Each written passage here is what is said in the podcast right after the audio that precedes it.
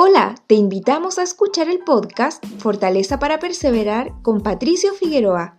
Esperamos que te guste, inspire e invite a actuar. Generalmente cuando preguntan ¿quién eres? La respuesta natural es mencionar el rol que desempeñamos en la vida diaria. Doctor, enfermera, policía, conductor, etc. Mencionando lo que hacemos, pero en realidad no dicen nada de lo que somos.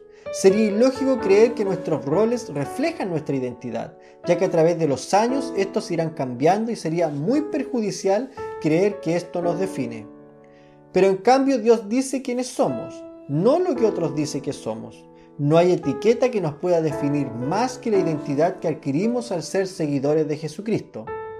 Pero saber quiénes somos ha sido una pregunta recurrente y que muchos profetas también se la hicieron, como el rey David, quien no fue la excepción. Abro cita. Porque, ¿quién soy yo y quién es mi pueblo para que pudiésemos ofrecer voluntariamente cosas semejantes? Primera de Crónicas 29, 14. Todos, o la gran mayoría, hemos pasado por una crisis de identidad, y esto se debe a que hemos olvidado nuestro origen y por consiguiente no saber quiénes somos. Pablo en la carta a los Gálatas dijo lo siguiente, abro cita, Con Cristo estoy juntamente crucificado, y ya no vivo yo, mas vive Cristo en mí. Y lo que ahora vivo en la carne, lo vivo en la fe del Hijo de Dios, el que me amó y se entregó a sí mismo por mí. Gálatas capítulo 2 versículo 20.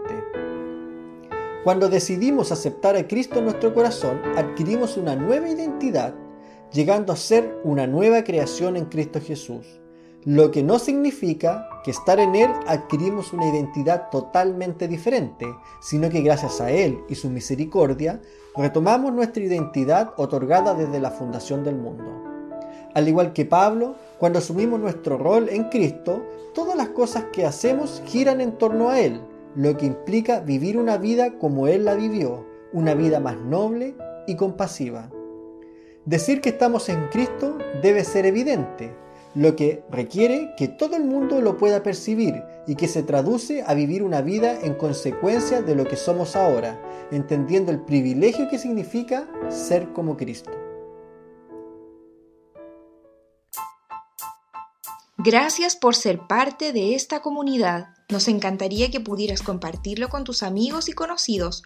Puedes suscribirte, calificarnos y dejarnos un comentario en cualquier plataforma que nos estés escuchando.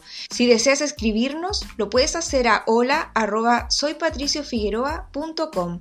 Gracias una vez más por ser parte de Fortaleza para Perseverar con Patricio Figueroa.